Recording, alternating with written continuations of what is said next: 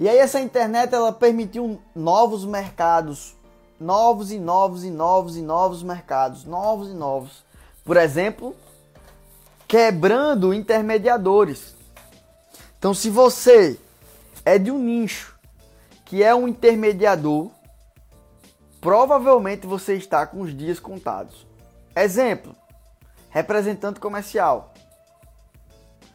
Então, antes, grandes indústrias precisavam de representantes comerciais aí, no meio do mundo.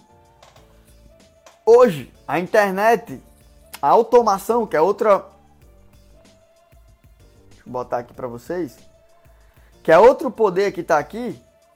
Trouxe isso, a conectividade e a automação. Ela trouxe essa facilidade para as indústrias ter contato direto com as pessoas, com o consumidor final e com fornecedores. Exemplo: Juliana que está aqui, Juliana, ela faz biju. Ela tem os fornecedores de biju e ela tem as coleções que ela que ela cria as bijus.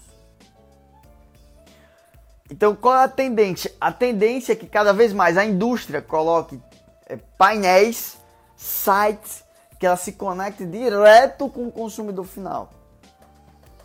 Aí você vai dizer assim, então Juliana está fora do mercado? Não, porque ela tem a parte criativa. Ela tem a parte que ela cria as peças dela e que, por sinal, é o grande diferencial dela.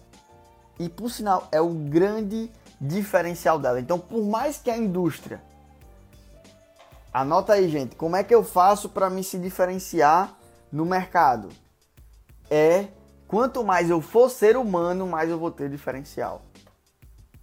É difícil entender isso. Quanto mais eu for ser humano, mais eu vou ter um diferencial.